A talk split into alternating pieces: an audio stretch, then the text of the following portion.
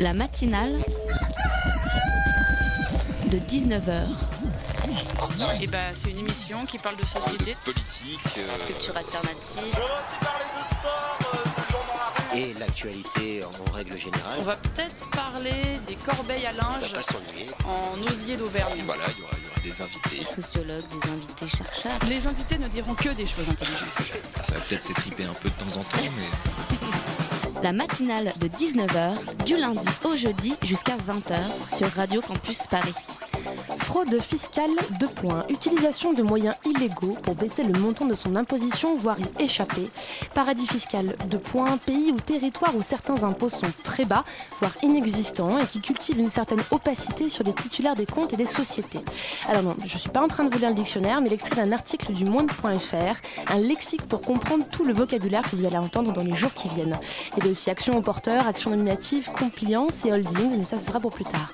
Alors un article, cet article parmi tant d'autres sur les Panama Papers, c'est 11,5 millions de données financières ultra confidentielles dévoilées hier soir, des listes de sociétés écrans, l'identité de leurs propriétaires cachés, et après un an d'investigation, des noms se dévoilent, des politiques, des millionnaires, des chefs d'entreprise qui pratiquent la fraude fiscale, je vous renvoie à la première définition de cet édito, en plaçant leur argent au Panama, un paradis fiscal, deuxième définition.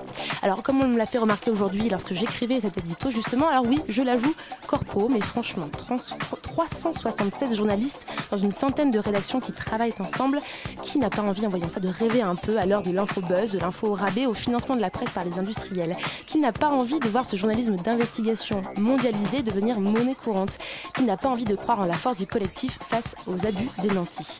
Ce n'est que le premier jour et déjà ce soir les Islandais vont manifester devant leur parlement pour demander la démission de leur premier ministre et deux des principaux membres de son gouvernement qui ont eu justement des liens avec ces sociétés offshore. Encore une semaine, je vous dis, à rythme, encore une semaine à observer du journalisme de qualité. C'est peut-être un peu corpo, mais je vous assure que ça fait du bien. La matinale de 19h, le magazine de Radio Campus Paris. Une sirène d'ambulance et vous sursautez. Vous guettez les sacs abandonnés dans le métro. Un nombre de policiers inhabituels dans la rue et hop, vous sortez votre téléphone pour regarder sur le net si quelque chose est arrivé. Alors oui, les attentats, on arrive à en rire, à en plaisanter, mais au fond, la peur d'une nouvelle attaque terroriste, elle est toujours là, deux semaines après Bruxelles. Alors que faire? On coupe la télé, on troque le métro pour le vélo, on fait les soirées dans les appartes plutôt qu'en terrasse? Ce soir, on vous propose surtout d'en parler, parler de nos peurs, de nos réactions plus ou moins rationnelles, avec une psychologue, psychologue spécialiste des traumatismes en première partie d'émission. Évasion cinématographique, ensuite, avec des courts-métrages étudiants à admirer cette semaine à l'occasion du Festival national du court-métrage étudiant de Télé-Sorbonne. On en parle dans une demi-heure. Politique américaine et forcément on reviendra sur les Panama Papers. C'est aussi au programme dans les chroniques. Alors restez bien sur le 93.9. On est ensemble jusqu'à 20h dans la matinale. Je sais que c'est trop dangereux dehors, mais je vais quand même pas pourrir tout seul toute la journée dans mon salon, à cause de trois crétins qui ont perdu leur cerveau en chemin. Ils vont quand même pas foutre notre vie en l'air sous prétexte qu'ils ont raté la leur. Mais je sais qu'ils sont dangereux et armés. Et alors, maman, on a une arme beaucoup, beaucoup plus puissante que leur Kalachnikov. On a l'humour, maman. Et l'humour belge est indestructible. On a tellement d'humour que même s'ils tuaient la moitié de la population, on leur répondrait c'est bien les gars, mais vous faites quand même votre boulot à moitié. Ils ne vont quand même pas foutre notre vie en l'air sous prétexte qu'ils ont raté la leur. Vous venez d'entendre les mots de l'humoriste belge Guillaume dans une vidéo qu'il a réalisée après les attentats de Bruxelles il y a deux semaines. Alors, ils ne vont pas foutre notre vie en l'air, mais pourtant, notre vie quotidienne, elle a bien changé depuis janvier 2015. Et pour s'adapter à ces changements, l'humour ne suffit pas. Marianne Kedia, bonsoir. Bonsoir. Merci d'être avec nous ce soir. Vous êtes psychologue spécialiste du trauma, je le disais. Et ce soir, on va essayer avec vous de mieux comprendre comment chacun de nous encaisse un peu la violence de ces attentats. Et je précise qu'avec moi en plateau ce soir, il y a Bastien. Bonsoir. De la rédaction Campus Paris. Bonsoir Bastien. Alors Marianne Kedia, puisqu'on a parlé de traumatisme au sens social, est-ce qu'on pourrait un peu en guise de préambule décrire, euh, nous expliquer à nous ce que c'est qu'un cerveau traumatisé plus dans le sens médical? Alors, euh, un traumatisme au sens psychologique, un événement traumatisant au sens psychologique du terme, c'est un événement qui va menacer votre vie ou votre intégrité physique. Donc c'est toute menace très forte. Euh, et après, ça va se traduire par un certain nombre de symptômes sur la durée qui vont être euh, plus ou moins handicapants selon les personnes, selon les événements. Ces symptômes, c'est classiquement ce qu'on appelle la reviviscence, c'est-à-dire de réexpérimenter l'événement traumatisant encore et encore sous forme de flashback, comme je ne sais pas si vous avez vu Rambo, mais le principe, c'est un peu ça. Euh, c'est des images intrusives qui vont revenir à l'esprit, parfois aussi pendant le sommeil, sous forme de cauchemar. Euh, c'est aussi des choses qu'on va éviter de faire, comme aller dans certains endroits qui vont nous rappeler euh, l'événement initial. Et puis, c'est être en permanence sur le qui-vive, malgré soi. le cerveau est en attente, enfin, surveille qu'on est en sécurité tout le temps. Donc, ça prend énormément d'énergie. Et donc, ces symptômes-là, ce sont ceux qui se manifestent chez les personnes qui ont vécu un événement traumatisant Est-ce que c'est aussi ce qui se manifeste chez les personnes qui ont vu euh, avec les médias, euh, comme ça, avec des connaissances euh, qui l'ont vécu, comment dire, de manière plus déplacée hein Ouais, alors ça c'est une question qui est super intéressante. En fait, depuis quelques années, on décrit ce qu'on appelle le traumatisme par procuration. donc l'idée c'est qu'on n'est pas forcément exposé directement, mais on peut l'être par le récit des victimes. Alors c'est quelque chose qu'on voit beaucoup chez les soignants, par exemple. Alors par exemple les psys, euh, les personnes qui accompagnent des, personnes traumatisées. Si vous avez vu par exemple le film Police, je vais faire beaucoup de références cinématographiques ce soir, mais euh, le film Police, c'est vraiment ça le principe. C'est-à-dire vous êtes, euh, vous êtes policier, vous entendez des récits toute la journée. Mais ce qu'on a observé, c'est aussi à travers les médias. Ça a été montré notamment après les attentats du 11 septembre aux États-Unis et puis aussi euh, après les attentats de Boston. Les personnes qui regardaient beaucoup la télévision, finalement, se retrouvaient dans un état anxieux qui était à peu près similaire à celui des personnes qui étaient directement exposées. Et cet état anxieux, il peut être, il peut être à différents, différentes intensités, j'imagine. Est-ce qu'on peut considérer que tout un chacun, ici, français, parisien, euh, on peut être aussi dans cet état-là, sans, être médicalement euh, diagnostiqué, diagnostiqué comme étant dans une, dans une phase d'angoisse euh Alors, ça, va dépendre du niveau d'anxiété de base. C'est-à-dire que les personnes qui sont assez anxieuses au départ vont flamber plus facilement dans des moments comme cela. Euh, maintenant, si euh, vous regardez un film d'horreur toute la journée, bon, au bout d'un moment, ça va générer de l'anxiété chez un peu n'importe qui. Ce qu'on a vu, je crois, très largement après les attentats du 13 novembre en France. Hein, où tout le monde était un peu sur le qui-vive et avec une, un rationnel émotion, réalité du danger qui n'est pas toujours très équilibré. Alors justement, pourquoi est-ce que dans ces moments-là, l'émotion prend le devant Comment est-ce que vous pouvez expliquer ça La peur Qu'est-ce qui médicalement fait qu'on n'arrive par exemple pas à se décrocher de l'ordinateur ou de la télévision? Alors moi, ce que je trouve assez intéressant dans la façon dont le, dans le traitement de l'information, euh, c'est que finalement, bah, notamment les chaînes euh, de télévision, enfin d'information en continu, euh, diffusent des images en boucle qui n'ont pas forcément beaucoup de sens, qui sont pas analysées parce que clairement c'est du commentaire descriptif la plupart du temps, avec parfois des informations qui se révèlent pas toujours juste euh, par la suite, mais c'est beaucoup sous forme visuelle. Et ça, c'est quelque chose qu'on a très bien observé chez les personnes qui étaient directement exposées à un événement traumatisant. C'est-à-dire qu'elles euh, elles vont essentiellement retenir des informations visuelles et sensorielles. Donc je pense qu'il y a vraiment quelque chose de similaire qui se joue dans le traitement de l'information et qui va générer de l'anxiété chez les personnes qui regardent. Comme ça nous faisait vivre par procuration ces instants-là. Est-ce que vous pensez que le traitement des médias, qui soit avec les chaînes d'infos en continu ou même sur plusieurs jours, comme on l'a vu avec la, la traque euh, après Charlie Hebdo et les attentats de l'hypercachère, ça entretient cette, euh, ce, phénomène de traumatisme euh, sur un long terme Moi, je pense que ça pose vraiment des questions. C'est-à-dire, notamment, je suis très, très étonnée de voir à quel point les témoignages de victimes ou de témoins sont privilégiés sur l'information pure et dure. En quoi dire qu'on a été extrêmement choqué par un attentat est une information, enfin c'est une vraie question, c'est une évidence. Euh, et je pense que oui, il y, a ce côté-là qui fascine aussi les gens, qui fait qu'on s'identifie, donc on a envie de connaître la suite, etc., qui fait que les gens scotchent à leur télé. Euh, et ça, ça entretient clairement euh, le, le, côté, la peur en fait, au détriment des informations à proprement parler, qui vont là stimuler plutôt le cerveau intelligent, entre guillemets, pas seulement émotionnel, mais euh, le cerveau qui est capable de contextualiser, de remettre les choses en perspective sur la durée, de rationaliser, parce que aussi terrible qu'aient été ces attentats, euh, le nombre de victimes euh, est, pas si important que ça. Enfin, il est extrêmement élevé, hein, on s'entend. Mais si on le ramène à, d'autres types à des accidents ou des choses comme ça, euh, la probabilité d'être victime d'un attentat est certainement moins importante. Donc le ratio probabilité-réalité et poids de l'émotion est, complètement déséquilibré. Vous pensez que les médias réagissent de la même manière qu'une personne, en fait, en réagissant de manière traumatique, avec des images qui sont en boucle, avec euh, un temps d'adaptation avant d'analyser, comme on le ferait nous en tant que personne Oui, je pense qu'il y a de ça. Maintenant, euh, on commence à avoir fait face à pas mal d'attentats, donc euh, c'est une prise de distance qui devrait être faite. Que les premières fois, voilà, on, on, est pas forcément habitués au journalisme de guerre ou des choses comme ça, donc euh, traiter des informations de ce type-là, c'est pas dans les habitudes des médias, mais ça commence à faire un moment que ça dure, donc euh, il serait temps de se poser des questions, je crois.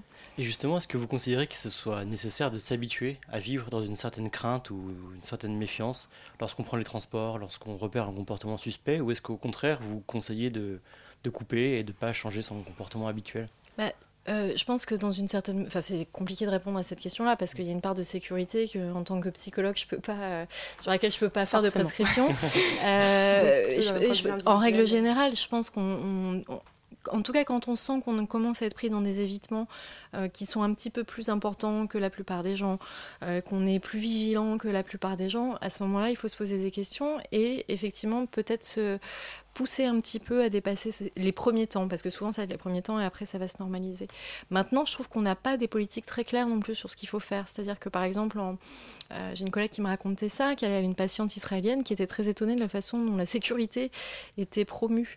Euh, en Israël, visiblement, ils ont des, consignes très claires sur, bah, si vous voyez, c'est pas juste euh, soyez vigilants. Voilà, nous ça c'est la, consigne qu'on a par exemple dans le métro. Soyez vigilants. Ok, mais à quoi, comment et qu'est-ce que je fais euh, quand, euh, quand je suis alertée. En Israël, visiblement, ils ont des consignes extrêmement claires. Voilà, si vous voyez des personnes avec des manteaux longs alors qu'il fait chaud, si... voilà, prévenez les services de police, sortez, protégez-vous, et ensuite prévenez les, services de police. Nous, on n'a pas toutes ces indications-là, donc c'est aussi pas très sécurisant, je trouve. On va reparler de politique un petit peu plus tard, mais pour finir un petit peu sur le côté information et notre rapport individuel à l'information, selon vous, qu'est-ce qui est sain quand il arrive un événement aussi grave, est-ce qu'il faut d'une manière ou d'une autre se couper, se, se réfreindre d'aller toujours sur Internet vérifier ce qui est en train de se passer? Est-ce qu'il faut se cantonner à quelques infos de temps en temps, le matin, le soir, pour voir ce qui a avancé? Je pense que c'est vraiment ça la bonne pratique, c'est-à-dire que s'informer, c'est important et c'est intéressant. Euh, maintenant, le faire à des moments privilégiés, c'est-à-dire des moments dédiés pour ça. Euh, privilégier euh, la lecture ou l'audition, parce que pour les raisons que j'évoquais tout à l'heure, c'est-à-dire on ne va pas être dans la stimulation visuelle, mais on va être dans des médias qui sont obligatoirement dans davantage d'analyse euh, et qui du coup vont euh, nous, stimuler sur d'autres euh, facteurs que l'émotion pure. Donc avoir des temps dans la journée où on écoute une demi-heure et puis après on arrête. Quoi. Et le côté rassemblement, quelque chose de, traiter ça par le collectif, vous pensez que c'est quelque chose qui peut, qui peut être utile à tout le monde Oui, ça fait vraiment. Certains, À la plupart des gens, ça fait beaucoup de bien. Il y a un côté communautaire qui, qui va être très protecteur. On sait que la, le, le, réseau social, avoir un réseau social de qualité quand on se sent pas bien, c'est euh, une des choses les plus protectrices qui soit. Donc euh, oui. Et, et donc euh, on a vu par exemple après les attaques de Charlie Hebdo qu'il y a eu un rassemblement très important en mhm. France, très massif avec de nombreux chefs d'État. Est-ce que vous pensez par exemple que pour les attentats en Belgique, où ils n'ont pas pu justement faire cette marche, ce moment de rassemblement, ça aura des conséquences supplémentaires ou au niveau psychologique, non, je pense pas. Euh, après, moi, ce que j'ai trouvé euh, curieux dans les rassemblements après Charlie Hebdo, c'est, je pense que les gens ne sont pas du tout rassemblés pour les mêmes raisons.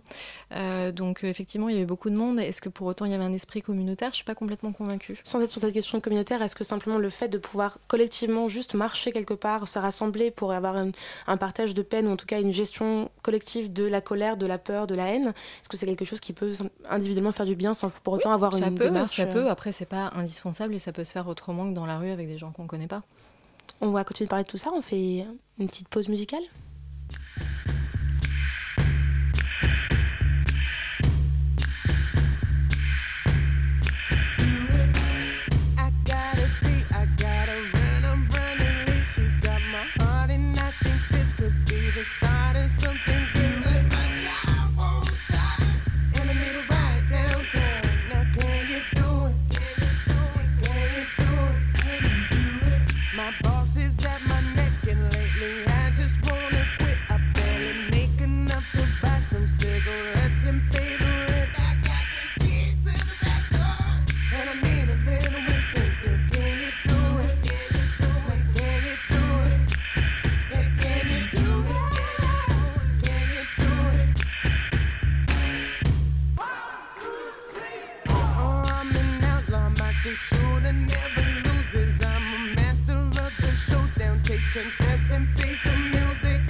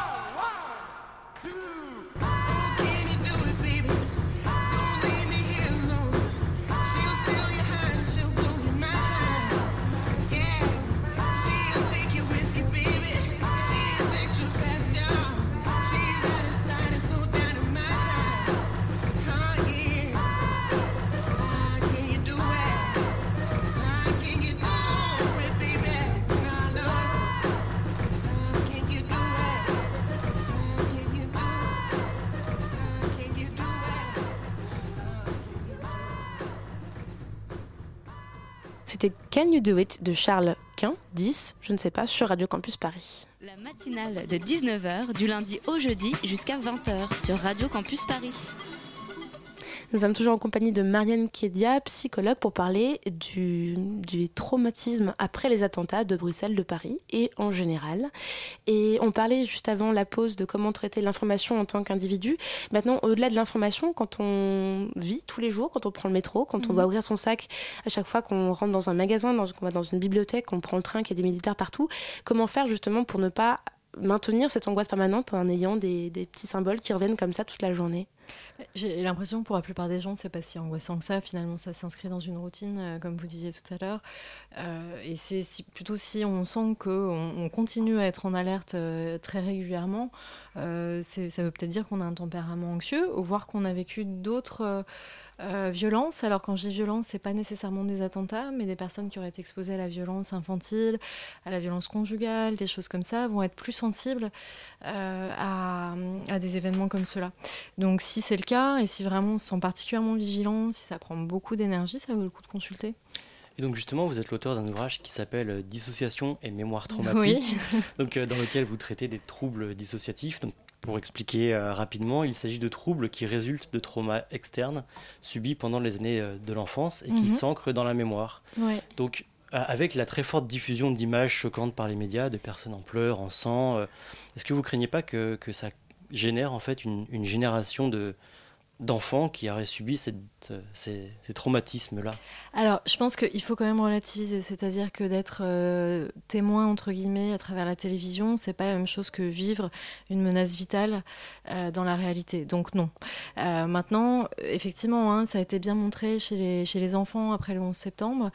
ceux qui regardaient la télévision en boucle présentaient des états anxieux qui s'arrêtent en général quand on arrête la télévision. Donc, il y a une certaine limite à au traumatisme. Euh, oui, oui, non, c'est vraiment pas du même ordre. Je pense, et c'est pas disqualifier l'angoisse que peuvent ressentir les, les personnes euh, en sachant qu'elles sont dans un contexte qui est moins sécur qu'avant. Mais c'est surtout euh, ramener au fait que quand on est exposé directement, c'est un niveau de violence qui n'a quand même rien à voir. Mais justement, cette articulation entre les images qu'on voit à la télé et les changements qu'on perçoit au quotidien avec mhm. les militaires, les fouilles de sacs. Mhm. Est-ce que ça peut pas renforcer un petit peu et créer un lien entre ce qui est virtuel, ce qu'on a vu et pas vécu, et ce qui est en fait réel, ce qu'on vit de tous les jours? Je, honnêtement, je crois pas. Je crois que ça se situe vraiment pas sur le même niveau et que quand on, quand quand on est derrière nos télés, c'est une anxiété qui va être assez immédiate et qui va s'atténuer assez facilement quand on, quand on éteint la télé. Euh, quand on a été menacé directement, quand on a cru qu'on allait mourir, euh, le niveau d'anxiété va être beaucoup plus important. Et notamment dans, dans le cas de la dissociation traumatique, euh, c'est des, des, événements traumatiques à répétition qui vont être extrêmement fracturants en fait pour, pour les personnes qui les éprouvent. Donc la maltraitance infantile, les violences conjugales, la torture aussi euh, chez, les adultes, euh, c'est ce qu'on va voir. Et à l'inverse de toutes ces personnes justement dont on parle, qui ressentent une forte anxiété, mhm. il y en a certains aussi qui peuvent montrer non pas de l'indifférence, mais en tout cas quelque chose de beaucoup plus froid, qui sont beaucoup moins dans l'émotion, détachés. Euh, c'est quelque chose aussi qui s'explique euh, dans, le, dans une manière d'encaisser un traumatisme. Enfin, en tout cas, vous. Oui, toutes les, enfin, chacun a, si vous voulez, la réaction à un événement traumatisant, elle est dépendante de plein de facteurs. Le premier facteur, c'est l'événement en soi et la gravité. Euh, à quel point vous avez été menacé dans votre vie ou dans votre intégrité physique. Ce qui fait que par exemple un viol est une, même si euh, souvent il n'y a pas de menace de, mort hein, dans les viols, mais euh, c'est un des événements les plus traumatisants qui soit. Maintenant, au-delà de l'événement en soi, euh, la personnalité que vous avez, le soutien social que vous avez, les antécédents psychiatriques aussi, les vôtres, ceux de votre famille, sont tout plein d'éléments qui vont déterminer la façon dont vous allez gérer l'anxiété. Si vous êtes dans un moment de votre vie, par exemple, où vous êtes extrêmement fatigué, où vous venez déjà de vivre des choses difficiles, pas forcément traumatiques, mais vous êtes très triste, vous êtes fait larguer, je sais pas, un truc comme ça, euh, c'est un moment qui est dur pour vous. Si là-dessus vous rajoutez un événement euh, angoissant euh, d'une quelconque manière, vous allez gérer moins bien en général. Ça va vous prendre plus d'énergie, sauf qu'à ce moment-là, vous en avez moins. Donc tout ça, ça va déterminer la réaction à l'anxiété. Et parfois, oui, il y a des gens qui, euh, qui vont être plus détachés de ça, qui vont tenir ça à distance. Donc il est important de comprendre aussi la réaction de ces personnes-là, qu'on traite bien sûr. très souvent moins, dont on ne parle pas forcément, et qui ne sont pas visibles dans les médias, comme on disait tout à l'heure. On voit que les gens qui sont justement sous le coup de l'émotion. Oui, tout à fait. Mais donc c'est normal d'avoir une partie de la population qui... La, la plupart plupart des gens en fait sont choqués. Alors quand on est exposé directement à l'événement, la plupart des gens sont choqués, euh, vont présenter des réactions qu'on appelle de stress aigu. Euh, donc c'est dans les, premiers jours, les premières heures, on va trouver ces réactions-là. Et chez la plupart des gens, y compris chez les gens qui ont survécu à des, choses aussi graves qu'un attentat où il y a eu des morts, la plupart du temps, ils vont réussir à se remettre euh, au bout de quelques semaines.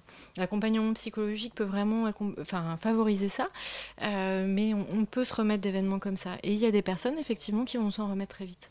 Est-ce que vous pensez qu'avec l'accumulation d'attentats de, qui sont relayés dans les médias, est-ce qu'on n'est pas en train de, collectivement atténuer l'émotion et euh, l'indignation qu'on peut avoir face à ces actes-là et rentrer justement de plus en plus dans une logique, non pas d'indifférence, mais en tout cas d'acceptation Je pense que c'est une question qui est super importante. Euh, je pense que c'est un choix à un moment donné, c'est-à-dire que c'est un choix de personnel et c'est aussi un choix de société. Euh, les, dans les pays en guerre, comme en Syrie ou en Irak, les gens continuent à être indignés, ça continue à être très signifiant pour eux. Euh, maintenant qu'il y a une certaine habituation, comme on dit en psychologie, c'est-à-dire que ça ne soit, il n'y a, plus l'effet de surprise en fait. Au bout d'un moment, c'est ça qui va probablement changer. Euh, est-ce qu'on a besoin d'être surpris pour être ému ou indigné? Je crois pas. Mais ça, c'est aussi, euh, je pense, une, notamment dans le traitement des médias, ça va être quelque chose d'important et des politiques aussi, puisque vous disiez avant la pause musicale que justement, on n'était peut-être pas assez, euh, on ne traitait pas de la bonne manière cette, cette ambiance de sécurité dans la société. Donc par exemple, vous, vous, nous disiez, il manque un petit peu de choses concrètes, justement, pour mhm. arrêter d'avoir peur. Vous pensez que c'est quelque chose qui dû à l'inexpérience de nos politiques dans ce domaine-là C'est quelque Probablement, oui, c'est quelque chose qu'on a dû oublier, parce qu'il y a eu des périodes probablement on a mieux connu ça, et on pourrait s'inspirer malheureusement de, pays qui connaissent ça mieux que nous. Euh, maintenant aussi pour les politiques, je pense que ça va être euh, plus largement euh, euh, comment ils réagissent et comment, au-delà du, traitement de l'émotion, eux aussi sont capables de mettre ça en perspective avec des questions de politique intérieure, de politique internationale, etc. Alors justement, cette réaction des politiques, elle est assez variée, mais on sent des fois qu'ils entretiennent quand même un climat assez effrayant. On a entendu la phrase Nous sommes en guerre à plusieurs reprises et c'est vrai que ça, ça maintient aussi un certain niveau de stress et d'anxiété. Complètement. Moi, je trouve c'est intéressant pour pas dire inquiétant à un an d'une élection présidentielle. C'est-à-dire que est-ce que est-ce qu'il y a un intérêt à maintenir une certaine anxiété euh, dans un climat comme celui-là? Et sans le mettre euh, sans le contextualiser enfin en, le faisant très peu finalement et en jouant beaucoup beaucoup sur les émotions des gens. Euh, moi, c'est mon point de vue de citoyenne, plus que de psychologue, mais je pense que effectivement, ça pose des questions de fond utiliser autant d'émotions dans le dialogue dans le discours politique, c'est quelque chose qui est inquiétant selon vous. Oui, je trouve. Et puis en plus, une émotion qui n'est pas forcément bien placée. Enfin, si on le met en perspective avec la crise des migrants, hein, qui pour la plupart, il faut le rappeler, quand même fuient les personnes euh, qui euh, commettent des attentats en Europe. Euh, là, l'émotion, elle est quand même bien moindre. alors que ça reste des êtres humains et que, de mon point de vue de psychologue, cette fois, c'est des questions qui sont tout aussi importantes. Donc, pour récapituler un petit peu ce qu'on vient de dire, dans, on va dire, notre, les outils qu'on peut avoir au quotidien. Mhm. Vous disiez donc se couper un petit peu des médias, en tout cas le faire de manière modérée, euh, conserver son état d'un peu d'alerte sans pour autant tomber euh, directement dans une, dans une attitude un petit peu, euh, comment dire Hyper vigilante. Hyper vigilante, c'est ce que vous disiez. Ouais. Et puis ben, maintenir son réseau social, entretenir ses liens avec, avec les gens qui nous entourent, passer des moments agréables, essayer de de euh, s'amuser, même si, euh, comme vous le disiez dans votre édito, ça va peut-être plus être euh, chez soi que qu'en terrasse de café pendant un certain temps. Mais voilà, pas, pas trop se replier sur soi. Et si on sent qu'on fait ça, pas hésiter à aller consulter. Vous pensez aussi que l'émotion qu'on vit, qui peut être extrêmement comment dire, haineuse, colérique, elle peut aussi faire naître des mouvements sociaux? Je pense là, je, veux je fait appel à la psychologue et aussi un peu à la citoyenne, parce qu'on on voit quand même qu'il y a des gens qui restent depuis maintenant 4 jours, si je ne me trompe pas, mm. sur la place de la République, justement. Qui, on voit aussi des gens qui se radicalisent euh, autrement. Et ça, c'est les deux versants, c'est-à-dire un versant euh, peut-être très compassionnel et un versant très colérique. Euh, donc c'est pour ça que je pense que vraiment, il y a une responsabilité politique à à mettre un peu en perspective cette question de l'émotion, enfin, qui est évidemment une question psychologique, mais qui, euh, qui, qui, peut devenir euh, une question de psychologie collective, de psychologie sociale. Et donc ça, effectivement, euh, oui, comment sociétalement on s'empare de, de, cette question-là, c'est un vrai sujet de fond. Donc c'est une question qu'il va falloir continuer à traiter pendant les mois qui viennent. Je pense, oui. ça me paraît urgent. Et vous pensez qu'il faut qu'il faut qu'il y ait quoi Plus de psychologues dans les médias, plus de psychologues qui parlent ah avec non, les je pense pas que avec à la politique. En euh, non, je pense pas. Je pense pas que ce soit une question de, de psychologue là pour le coup. Enfin, je pense que c'est une question de, de citoyen. Enfin, c'est-à-dire que euh, pas besoin d'être psy pour se rendre compte de ça. Hein. Euh, je, enfin, moi, je vois beaucoup de gens dans mon entourage qui, qui en sont très conscients sans être psychologue. C'est comment l'émotion est récupérée et pourquoi aujourd'hui on a besoin de s'appuyer sur l'émotion? Qu'est-ce que ça cache euh, derrière, je sais pas moi. Vous savez pas? J'ai une vague idée.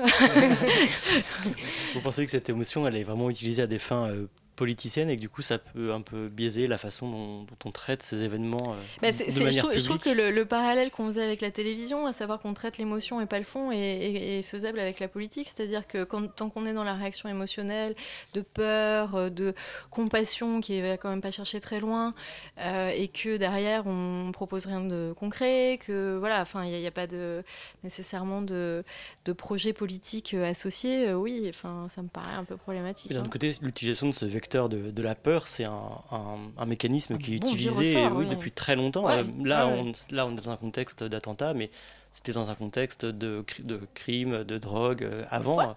Tout à fait. Euh, est-ce que vous pensez qu'il y a peut-être une responsabilité que les politiques devraient prendre pour ne pas euh, reproduire ce vieux ressort dans un contexte, qui, un contexte qui est différent, plus bah, violent Moi, ça, ça, me paraît indispensable. Plus violent, je, à nouveau, je ne sais pas. C'est-à-dire, euh, statistiquement, on prend conscience d'un problème euh, qui, qui, est quand même extrêmement important. dans notre pays et depuis longtemps et dans des pays dans lesquels on est impliqué. voilà, donc pourquoi aussi, nous en tant que citoyens, on prend conscience de ce problème quand ça nous regarde d'aussi près, alors que ça touche des millions de personnes depuis des années, quoi. On aura donc relié tous les fils politiques, médiatiques, individuels dans cette, euh, dans cette question du traumatisme après les attentats. Merci beaucoup, Marianne, d'avoir été avec nous. Et on revient après euh, une musique.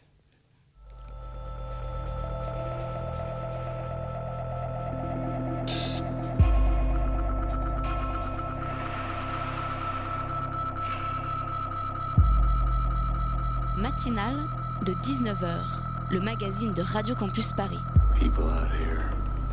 They don't even know the outside world exists.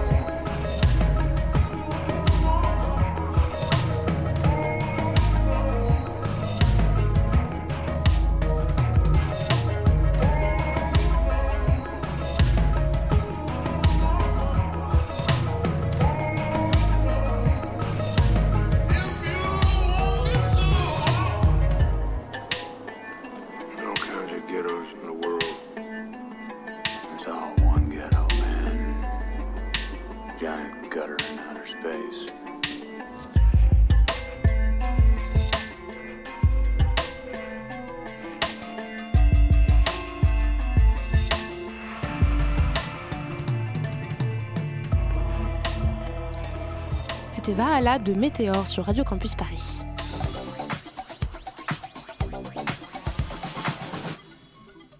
Les Panama Papers, on en parlait au tout début de cette émission dans l'édito. Et on va faire un petit rattrapage pour certains pour entrer dans les détails. L'affaire Panama Papers, c'est 107 médias du monde entier qui ont récupéré 11 millions de fichiers qui ont fuité d'un cabinet d'avocats. Ce cabinet de spécialistes des questions fiscales est situé au Panama. Il s'appelle Mossack Fonseca et il est spécialiste des domiciliations offshore. Alors, salut Léa. Salut. Tu es là pour nous expliquer un peu tout ça. Offshore, j'avais pas expliqué en début en début d'émission. Tu vas nous dire un peu ce que c'est. Petit cas pratique. Alors, prenez un riche client qui aimerait payer moins d'impôts dans son pays. S'il y a quelques années, il pouvait déposer cet argent dans un compte en Suisse, il n'en a aujourd'hui plus vraiment intérêt puisque le secret bancaire suisse, qui lui permettait de rendre invisible cet argent au fisc français, est de moins en moins opaque. Il va donc créer une société que l'on appelle offshore, dans des États où l'imposition est nulle, faible, ou bien où la réglementation est assez accommodante pour échapper au fisc. Vous l'avez compris, ces États sont aussi appelés paradis fiscaux. Jusque-là, c'est bon. Dans l'affaire Panama Papers, ce sont des clients qui ont été voir le cabinet d'avocats Mossack Fonseca, situé au Panama donc, et qui s'est occupé de toute la paperasse leur permettant de créer une société dans un paradis fiscal. Mossack Fonseca s'est aussi chargé de leur trouver un prête-nom pour que le lien entre le client et la société ne puisse pas être fait. Ces prête-noms, ce sont des administrateurs et actionnaires fictifs qui signent les papiers mais n'ont en réalité aucun pouvoir de décision dans cette société. Et pour bénéficier de l'argent planqué sous les tropiques, les clients qui ont ouvert les sociétés offshore, pas sous leur nom donc, mais sous celui de prête-nom, reçoivent des procurations privées. Bon alors, qu'est-ce qu'elles nous apprennent ces données qui ont fuité du cabinet Mossack Fonseca? Eh bien, nous apprenons que parmi les riches clients qui ont placé leur argent dans des paradis fiscaux grâce au cabinet d'avocats Mossack Fonseca, on retrouve en fait 29 personnes des 500 plus riches du monde, dont 140 personnalités internationales, parmi lesquels 12 chefs d'État et de gouvernement, encore en fonction ou non, argentins, islandais, ukrainiens, qataris, saoudiens, irakiens et j'en passe. Ajoutons à cela une soixantaine de leurs copains, cousins ou secrétaires particuliers. Ça fait du monde. Ça fait du monde. Et les Français ne sont pas en reste. Un millier de Français auraient été clients de ce cabinet. On retrouve par exemple le nom de Jérôme Cahuzac, ancien ministre français du budget, ou encore celui de Patrick Drahi, qui est quand même riche de 14 milliards d'euros. Et donc Léa, ce Panama, Panama Papers, je vais y arriver, n'aurait pas été possible sans un lanceur d'alerte. Effectivement, c'est une source, jusqu'ici anonyme, qui a remis gracieusement à un journal allemand les fichiers de la firme spécialisée dans le montage des fichiers offshore. Hasard du calendrier, la loi Sapin 2 a été présentée en Conseil des ministres ce mercredi. Elle contient une proposition pour, protéger juridiquement et financièrement les lanceurs d'alerte. Ils seraient protégés par un statut unique, alors que jusqu'ici ils diffèrent en fonction de la nature de l'alerte donnée corruption, santé publique et environnement, conflit d'intérêts, crimes ou délits de renseignement. En, ou renseignement. En effet, les lanceurs d'alerte sont entre autres vulnérables au licenciement et doivent très souvent faire face à des procédures de défense coûteuses. Donc, euh, affaire à suivre sur les mois qui viennent pour voir ce que devient cette loi Sapin 2. C'est bien ça, Léa? Tout à fait. On va garder un œil là-dessus. Merci beaucoup. La matinale de 19h c'est maintenant la 15e édition du Festival national du court-métrage étudiant de Télé-Sorbonne, nos voisins locaux de Radio Campus Paris. Et nous avons aujourd'hui en plateau Josué Morel, qui est le programmateur de cette édition. Bonjour. Bonjour. J'ai aussi avec moi Xenia de la rédaction Campus Paris. Bonjour. Alors, est-ce qu'en 15 ans, Josué Morel, est-ce qu'on peut dire que le court-métrage a gagné ses lettres de noblesse qui est Un court-métrage qui est donc entre 4 et 28 minutes, Mhm, c'est bien ça. Qui était un peu le 26. 26. Ça qui était dépend en donc, fait des euh, festivals, chacun ont leur D'accord, donc il n'y a pas de définition officielle. Non, il n'y a pas de définition. Enfin, il y a une définition officielle, mais disons que parfois la, la frontière entre un long euh, court métrage et un court moyen métrage est vraiment très tenue. Euh, Est-ce qu'il a gagné ses lettres de noblesse Euh, Oui et non? Disons plutôt qu'il s'est démocratisé. Je pense notamment grâce au numérique et euh, à la démocratisation de façon générale euh, des outils d'enregistrement. Ce qui fait par exemple que cette année on a reçu euh, 288 films et il s'est d'autant plus démocratisé que maintenant, jusqu'à l'année dernière par exemple, euh, on recevait euh, des courriers avec des DVD, des fiches techniques, donc quelque chose d'un peu laborieux. Là maintenant tout est en ligne, donc euh, à l'avenir on va recevoir de plus en plus de courts-métrages. Euh, C'est très facile d'en faire un en fin de compte. hein. Donc, pour des raisons techniques, le court-métrage n'est plus le parent pauvre du cinéma. Euh, Pour résumer. Oui, dans, dans une certaine mesure, et en plus, on va dire qu'il y a aussi euh, le développement sur les 20 dernières années euh, des écoles, des licences techniques, etc., qui font qu'il y a de plus en plus de gens, en fin de compte, qui sont formés simplement d'un point de vue technique à faire des films. Il y a des règles spécifiques au court-métrage On va dire de narration ou des choses qu'on ne fait pas, qu'on fait Euh, Il y a des pièges plutôt que des règles, j'aurais tendance à dire. Les pièges, peut-être, ça serait justement de compiler un- une histoire ou un scénario de long métrage sur une durée de 10-15 minutes ou alors au contraire justement de, de se faire piéger un peu par ce court format et de faire des films en fin de compte qui n'auraient qu'un peu qu'une tonalité, qu'une seule vitesse, qui serait un peu que sur un schéma, un programme, le temps de 15 minutes, ce qui est je pense vraiment le piège majeur des, des fictions notamment dont on a reçu notamment beaucoup de fiction cette année. Euh, voilà, alors pour donner un peu un ordre d'idée, les, si on essaye de classer un peu par genre, euh, ce qui serait dominant, ça serait à la fois la fiction et l'animation, essentiellement parce que les écoles produisent majoritairement de la fiction et de l'animation. Euh, mais en fin de compte, on a reçu un peu de tout. On a reçu des films qui avaient été financés par des régions, par des écoles. On a eu des films filmés sur iPhone. On a eu voilà des choses très hétérogènes en termes de format, de durée, d'intention. fiction, film d'animation, documentaire, ça va un peu compliqué de mettre en compétition tous ces différents styles, on va dire, dans le cinéma? Ah bah, Ça demande une harmonisation. Euh, en fait, voilà, la majorité des films qu'on a reçus, c'est de la fiction, de l'animation. Donc là, ça demande un travail d'élagage qui est assez, euh, assez intensif. Euh, mais on a reçu aussi des documentaires et des films expérimentaux. Alors parfois, la frontière est, vraiment très tenue. Mais disons que nous, ce qu'on a essayé de mettre en avant dans la programmation, alors c'est d'une part d'essayer de tirer un peu la quintessence de ce bloc informe que sont ces 288 films. de ce bloc informe. Voilà, c'est-à-dire vraiment sa substance. C'est-à-dire vraiment le cœur, le noyau des films les plus intéressants, les plus personnels qui se distingue aussi par, euh, alors tout à l'heure j'évoquais le risque par exemple de ces fictions qui ne font qu'une seule vitesse, prendre justement des films qui parfois dans leur tonalité, dans euh, leur rythme, etc., essayent de varier différentes choses.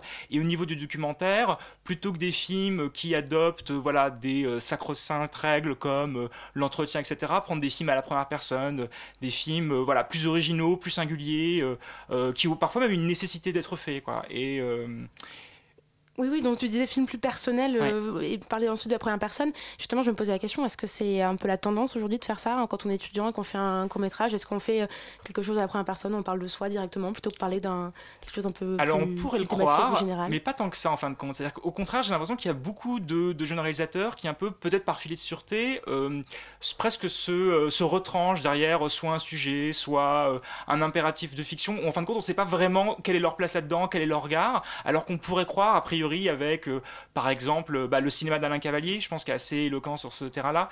Que je ne connais pas du tout. Alors, Alain Cavalier, c'est c'est intéressant puisque c'est un grand cinéaste français, dans le sens, notamment, euh, son film le plus connu, c'est Thérèse, qui a eu une dizaine de Césars, donc c'est a priori une figure importante du cinéma français. Et en fait, il a entamé une espèce de révolution complète dans son cinéma il y a 15 ans, notamment avec l'apparition des petites caméras. Et maintenant, il fait des films chez lui. Euh, je crois que son plus gros film des dernières années, c'était Pater avec Vincent Lindon, où il s'imaginait être le président de la République et Vincent Lindon son premier ministre. Mais en fin de compte, il filmait tous les deux dans une cuisine. Et maintenant, voilà, il filme des trucs dans sa chambre, dans sa salle de bain, avec son chat, de sa fenêtre. Il fait un cinéma, en fin de compte, un peu comme un peintre ou comme un sculpteur, c'est-à-dire dans son atelier. Et justement, ce qui est intéressant, c'est qu'il est passé d'un régime, on va dire, de cinéma qui est euh, très, voilà, avec des tournages, il a fait un film avec Catherine Deneuve, etc., à au contraire quelque chose qui serait replié à un film de chambre. Et euh, bizarrement, en fin de compte, il y a assez peu de films qui prennent ce risque de vraiment se dévoiler, de euh, jouer la carte de la première personne, ce qui peut être aussi un risque, hein, on peut vite tomber dans le narcissisme ou dans le nombrilisme. Mais en l'occurrence, non, il n'y a pas tant de films, en fin de compte, que ça, qui sont, qui sont à la première personne. Il y en a un, par contre, que vous avez retenu, en tout cas, on a, qui, en tout cas moi qui m'a interpellé, qui s'appelle Fatima. C'est mhm. bien ça On va écouter un extrait. Je me suis longtemps sentie éloignée de mes racines. J'ai longtemps pensé qu'on ne pouvait pas en parler. Que ni mon père, né en France de parents algériens, ni ma grand-mère, pourtant fière et combative, ni mon grand-père, grand absent de cette histoire familiale, ne voulaient parler de l'exil trop absorbés par la rudesse de la vie et par la complexité de leur propre état.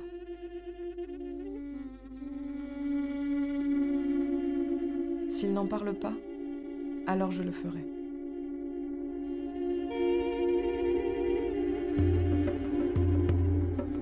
Ma grand-mère s'appelle Fatima. Et elle est née en 1933, dans les montagnes des Aurès, dans une famille de Chaoui, un peuple berbère. Vous venez d'entendre les premières minutes de Fatima, c'est un film d'une vingtaine de minutes où une jeune réalisatrice raconte l'histoire de sa grand-mère, mais à l'aide d'images d'archives de Lina, donc je vous le dis car évidemment la radio c'est un peu compliqué à deviner. Euh, Josué Morel, ça vous a surpris cette démarche? C'est quelque chose d'inhabituel, en tout cas de, d'inattendu? En fait, ce qui est particulier dans le film, c'est que, comme vous l'avez expliqué, un film euh, donc réalisé par une jeune réalisatrice, son premier film, elle s'appelle Lina Kada, elle vient de Marseille, et donc elle décide de faire un film sur sa grand-mère. Et là, ce qui est très étonnant, par exemple, c'est que la grand-mère n'apparaît qu'aux deux tiers du film, euh, et que justement le film a euh, plusieurs vitesses. C'est-à-dire que la première vitesse, ce serait raconter l'histoire de sa grand-mère à travers des images d'archives. Et là, le film à mon sens, fait un choix qui est vraiment très intéressant. C'est que généralement, le problème de ces films-là, c'est qu'ils partent d'une petite histoire, en fin de compte, pour raconter la grande histoire. Elle, elle fait exactement l'inverse, c'est-à-dire qu'elle va une histoire personnelle par le prisme euh, d'images d'archives. C'est-à-dire que, par exemple, on va avoir une petite fille prise voilà, dans une vidéo d'archives de l'INA dans l'Algérie des années 50, et elle dit c'est ma grand-mère. Évidemment, c'est pas possible que ce soit sa grand-mère, mais donc elle varie, et ce qui est intéressant, c'est qu'en racontant une histoire personnelle familiale, en fin de compte, elle raconte l'histoire de tout un pays qui va traverser euh, la guerre d'Algérie, la déclaration d'indépendance, une arrivée parfois compliquée en France. Elle explique notamment que sa grand-mère s'est retrouvée seule. Enfin voilà, c'est des, choses assez compliquées. Et, euh, et, ensuite, on revient à un présent avec, avec sa grand-mère. Elle veut même partir en Algérie. Donc le, film est dans une espèce de, mouvement. Euh, il n'est pas du tout sur un seul programme, une seule, une seule visée, euh, un seul sujet presque, entre guillemets. C'est une, une forme d'innovation cinématographique, est-ce qu'on peut le dire comme ça?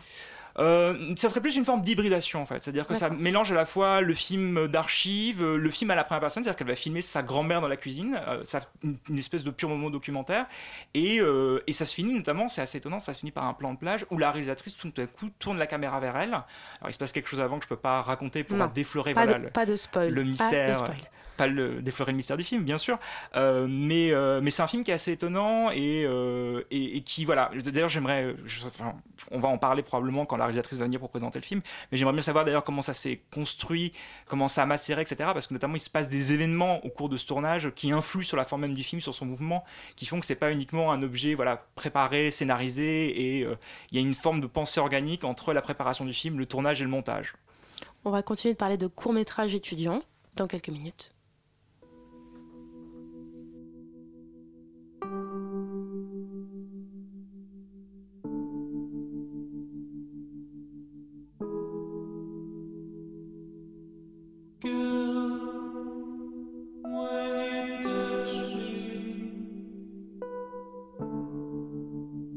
lost in space and time.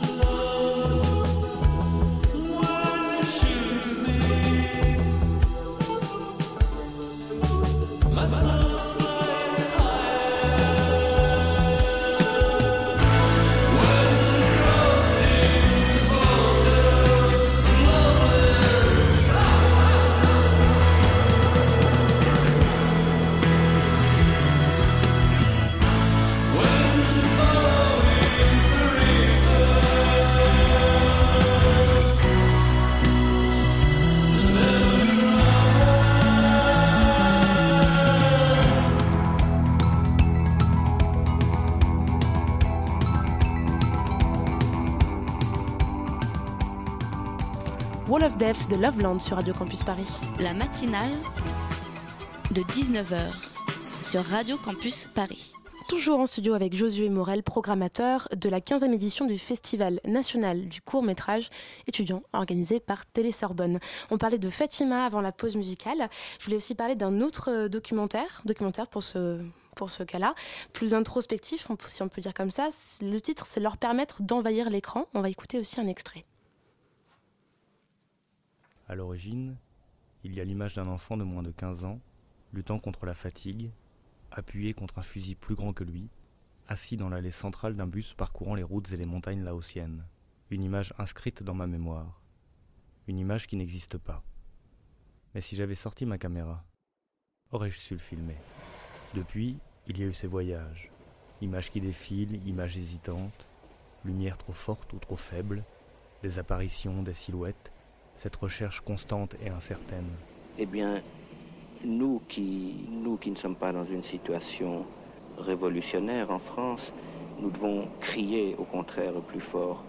Peut-être les autres peuvent moins crier et ceux qui sont, Régis Debray ne crient pas, Che Guevara non plus, euh, ils sont des vrais révolutionnaires. Nous qui ne pouvons plus l'être ou pas encore, il faut justement écouter et retransmettre ces cris le plus souvent possible leur permettre d'envahir l'écran, où le réalisateur propose là une réflexion sur le fait même de réaliser un documentaire, ce qu'on peut filmer, ce qu'on doit filmer. C'est un peu un ovni là pour le coup dans la programmation, j'imagine. Alors c'est un film très étrange, euh, mais qui me semble important de programmer. Alors là, on a entendu la voix de Jean-Luc Godard, ce qui en soi annonce un peu la teneur du film, dans le sens où c'est vraiment un film de recherche qui se pose la question de comment filmer euh, les flux du monde, la mondialisation, et euh, bah, notamment il y, a une scène, je pense, qui résume un peu tout le film, qui, qui, qui part presque d'un constat d'échec. C'est le, personnage en fait fait beaucoup de voyages, enfin le personnage, le réalisateur fait beaucoup de voyages, et notamment il va au Japon, et il rencontre un employé qui a décidé de plaquer son boulot pour travailler dans une serre, et il le filme derrière une fougère, et se pose la question mais comment je peux rendre compte de la condition de prolétaire de cet homme en le filmant dans cette serre? Comment je peux, par l'image, traduire vraiment sa condition, euh, vraiment sa condition sociale? Et le film m'a frappé, je pense, parce que je crois que c'est le seul film vraiment politique euh, parmi ceux qu'on a reçus, qui, euh, qui s'inscrit dans une tradition qui est un peu perdue, qui est celle du documentaire militant. Euh, bon, alors là, c'est quand même des questions qui sont, qui sont à la mode, si je peux me permettre cette expression un peu triviale, mais qui sont... Pas si trivial que ça. Pas si trivial que ça, mais voilà, il va filmer des manifestations. Et ce que je trouve intéressant, c'est que notamment, le film, il constitue pas mal de, de chutes de voyages qu'il a fait. Et, et, par exemple, il va, il va relier une voiture qui roule dans Tokyo et une pirogue en Afrique, un passage dans un train etc. Et donc, par exemple, il va essayer de, de monter ensemble différents mouvements euh, pour essayer de donner, à retranscrire euh, quelque chose qui traverserait voilà, un ensemble de pays, un ensemble de, de classes prolétaires. Est-ce que tous ces films si différents dont on a parlé ont-ils une thématique en commun? Alors non, il n'y a pas de thématique. Euh, il y a toutefois, je, alors la question de la programmation est un peu compliquée parce que il y a un peu trois principes qui, qui, la, qui la dirigent, on va dire dans une certaine mesure. C'est d'une part une certaine variété. Donc on est un peu obligé par moment de sauter du coq à l'âne. Euh, aussi un impératif de, bah, on, choisit en priorité les bons films, voilà, mhm. avant de d'un impératif de thématique, etc. Et il y a une troisième tendance qui me semble quand même importante, c'est que quand on reçoit près de 300 films, on a un peu un échantillon de ce qui se fait, ou du moins des grandes tendances, des courts métrages qu'on peut recevoir. Et donc dans la programmation même, ça me semble important de retranscrire ces grandes tendances. C'est pour ça on a reçu beaucoup de fiction. Donc on a euh, sur 13 films 6 fictions. Euh, voilà. Et alors évidemment, le but n'étant pas uniquement de, de détacher un espèce de échantillon représentatif, mais de trouver quelque chose d'un peu harmonieux, voilà, qui, traverse en essayant de faire des raccords entre les films. Mais il n'y a pas de thématique à proprement parler, et je trouve ça dommage dans une programmation de fixer presque euh, préalablement une thématique euh, qui, voilà, qui en fait ne tient pas compte de la qualité intrinsèque des films. C'est plus quelque chose qu'on essaye de, dégager en les voyant donc, qui peut participer à ce festival euh, Quels sont les critères de sélection? Alors, les critères de sélection, en fait, ils sont assez simples. Euh, d'abord, il ne faut pas être membre de l'association Télé-Sorbonne qui organise le festival, ce qui semble le, strict minimum. Euh, il faut être étudiant, il n'y a pas de condition d'âge, mais il faut être juste avoir, alors, soit été étudiant quand on attendait le film, soit l'être encore. Euh, et euh, il faut avoir réalisé le film euh, à partir du 1er janvier 2015. Enfin, c'est généralement le 1er janvier de l'année précédente. Donc c'est un film qui a été tourné sur l'année. Voilà. Le fait qu'il ait été réalisé dans le cadre d'un atelier, d'une école, d'un cursus, etc., ou pas du tout, il faut juste en fin de compte que ce soit un étudiant qui l'ait fait. D'accord. Et comme il était assez coûteux de tourner un film, donc une question assez pratique, est-ce que les participants profitent-ils d'aide déjà pendant le tournage? Alors en fait ça dépend. Euh, c'est-à-dire qu'on a des films par exemple qui, euh, qui bénéficient de ce qu'on appelle les FSDE, c'est-à-dire voilà, des subventions données par les universités sur euh, des projets culturels, etc. Il y a des films qui, qui sont aidés par leurs écoles, voilà. C'est d'ailleurs un peu compliqué parce qu'il y a beaucoup de films qu'on reçoit en fin de compte qui sont aussi des devoirs. Ce qui pose une question intéressante, c'est-à-dire qu'il y a des films qui s'inscrivent dans un cursus sur lequel les étudiants sont notés, etc. donc là ils sont aidés, ils ont du matériel qui est mis à disposition, etc. Mais c'est parfois aussi compliqué quand on voit un film qui est un devoir de dégager ce qu'il y a de personnel euh, parce que ça implique voilà, aussi un, travail plus, entre guillemets, euh, normé, réglementé, etc. Ce qui peut ne rien enlever à la qualité du Exactement, on est tout à fait d'accord, mais c'est voilà, parfois il faut, ça demande un, travail de regard, voilà, de, de décortiquage d'une certaine mesure. Euh, et il y a des films qui se font un petit peu à la volée, voilà. Mais mm. il y a aussi des films qui sont produits par des boîtes de production indépendantes, qui reçoivent des subventions de différentes régions, même du CNC. voilà, il y a un peu de tout il y a des films, euh, on va dire, un peu riches et il y a des films assez pauvres. Mm. Et euh, au cours euh, du festival, combien de films seront primés et quel est le prix?